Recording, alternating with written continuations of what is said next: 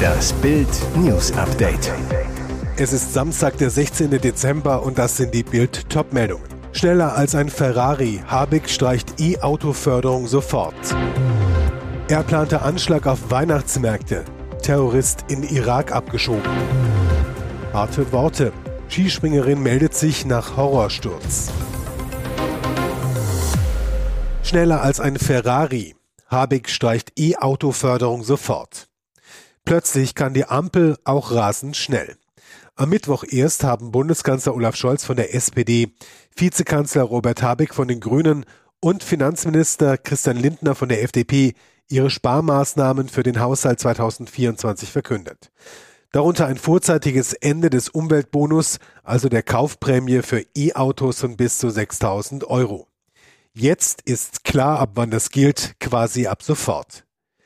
Mit Ablauf des 17. Dezember 2023 können daher keine neuen Anträge mehr für den Umweltbonus beim Bundesamt für Wirtschaft und Ausfuhrkontrolle BAFA gestellt werden, teilte das Wirtschafts- und Klimaschutzministerium von Robert Habeck am Samstagmorgen um 10.15 Uhr mit. Heißt, mit Versenden der Mitteilung räumt das BMWK Autokäufern eine letzte Frist von 37 Stunden und 45 Minuten zum Kauf und Beantragung des Umweltbonus ein. Danach ist Schluss.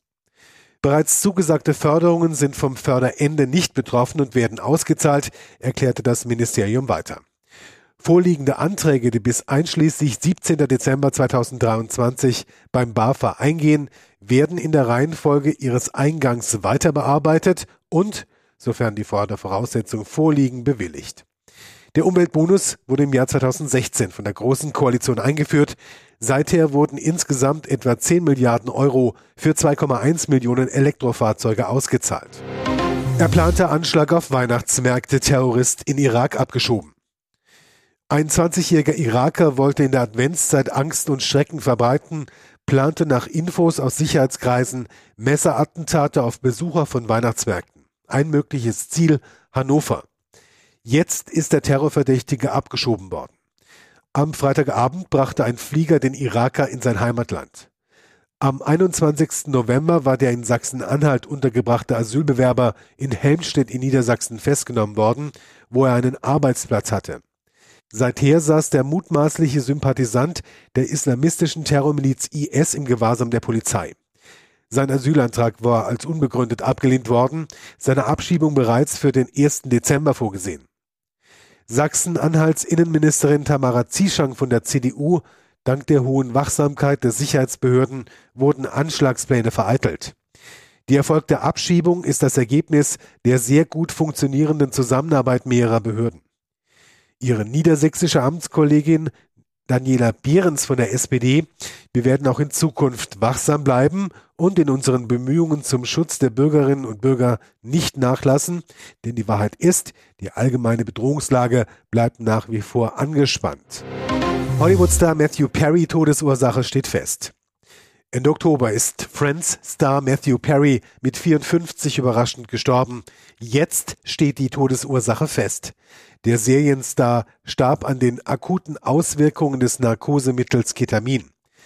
Das geht aus den Ergebnissen der Autopsie hervor, die am Freitag veröffentlicht wurden.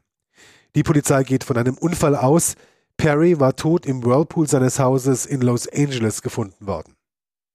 Ketamin ist ein Narkose- und Schmerzmittel, das zuletzt als Partydroge immer beliebter wurde. Der Wirkstoff kann dabei zu Bewusstseinszuständen führen, die Nahtoderlebnissen ähneln. Weiter heißt es in dem Autopsiebericht, dass Perry auch im beheizten Ende seines Pools ertrank, dies sei aber ein sekundärer Faktor bei seinem Tod und auch eine koronare Herzkrankheit sowie das stark wirksame Schmerzmittel Buprenorphin sollen eine Rolle gespielt haben.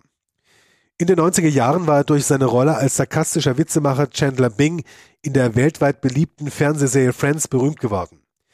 In seiner im vergangenen Jahr veröffentlichten Autobiografie hatte Perry berichtet, dass er jahrelang mit Medikamenten und Alkoholsucht zu kämpfen gehabt habe. Dem Autopsiebericht zufolge sei der Schauspieler aber seit 19 Monaten clean. Laut Gerichtsmediziner habe Perry eine Ketamin-Infusionstherapie gemacht, um Depressionen und Angstzustände zu behandeln. Die letzte Therapie sei gut eine Woche vor seinem Tod gewesen. Harte Worte. Skispringerin meldet sich nach Horrorsturz. Der dramatische Sturz von Skispringerin Anna Odin Ström am Freitagnachmittag. Jetzt meldet sich die Norwegerin aus dem Krankenhaus. Anna Odine Ström bei Instagram. Lebendig, das war's aber auch schon. Dazu postete sie ein Foto, auf dem eine Krücke zu sehen ist und ihr linkes Bein in einer Schiene steckt. Harte Worte, aber Erleichterung bei Fans und Kollegen. Beim Springen am Freitag in Engelberg auf der Groß-Tiltis-Schanze verliert Ström im zweiten Durchgang bei der Landung nach 122 Metern die Kontrolle. Sie verliert ihren rechten Ski, stürzt kopfüber mit voller Geschwindigkeit in den Schnee und bleibt regungslos im Auslauf liegen.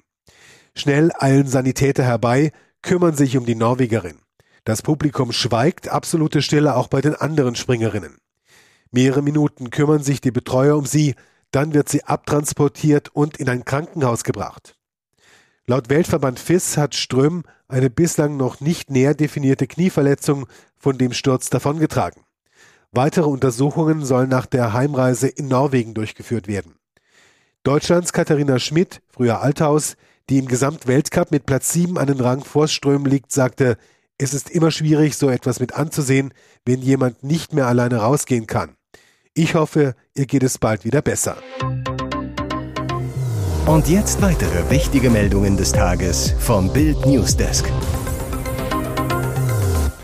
Bis zu 524 Euro mehr kosten, was Sie die neuen Ampelbeschlüsse kosten. Die Haushaltskrise sorgt für eine Energiepreisexplosion. Gestern drückte die Ampel im Bundestag durch, dass der CO2-Preis auf Sprit und Gas auf 45 Euro pro Tonne nach oben geschraubt wird. Aktuell sind es 30 Euro. Doch damit nicht genug. Wegen des Megalochs in der Staatskasse hebt die Koalition auch die Mehrwertsteuer für Gas an. Die Preisbremsen laufen aus und der Zuschuss für Netzentgelte fällt weg. Folge, die Bürger bekommen die Haushaltskrise gewaltig im Geldbeutel zu spüren. Wie eine Analyse des Vergleichsportals Verivox zeigt, werden die Energiekosten für Haushalte in Deutschland im nächsten Jahr um bis zu 524 Euro höher ausfallen als in diesem Jahr. Die höheren Stromnetzgebühren kosten einen Durchschnittshaushalt rund 50 Euro, der Wegfall der Strompreisbremse bis zu 25. Der Anstieg des CO2-Preises erhöht die Gaskosten um 64 Euro und der höhere Mehrwertsteuersatz von 19 Prozent macht bei einem Einfamilienhaus 224 Euro aus. Für Autofahrer, die jährlich 15.000 Kilometer fahren, erhöhen sich die Kosten durch den höheren CO2-Preis um knapp 50 Euro. Die gute Nachricht, es gibt auch Entlastungen. Der steuerliche Grundfreibetrag und der Kinderfreibetrag sollen angehoben werden. Eine Familie mit zwei Kindern erwartet eine jährliche Entlastung von 372 Euro. Bis das aber bei den Bürgern ankommt, dürfte es gut ein halbes Jahr dauern. Mehr als 148 Millionen Dollar Schadenersatz. Trump-Vertrauter wegen Verleumdung verurteilt. Der ehemalige Anwalt von Ex-US-Präsident Donald Trump, Rudy Giuliani, muss mehr als 148 Millionen Dollar zahlen. Ein Geschworenengericht in Washington verurteilte ihn wegen Verleumdung. Giuliani hatte Wahlhelferinnen aus dem Bundesstaat Georgia fälschlicherweise Wahlbetrug bei der Präsidentenwahl 2020 unterstellt. Immer wieder hatte er behauptet, die beiden Frauen seien von Überwachungskameras gefilmt worden, wie sie Koffer voller gefälschter Stimmzettel versteckt und gezählt hätten. Eine Lüge. Eine Untersuchung ergab, dass die beiden Frauen ihre Aufgabe korrekt ausgeführt hatten.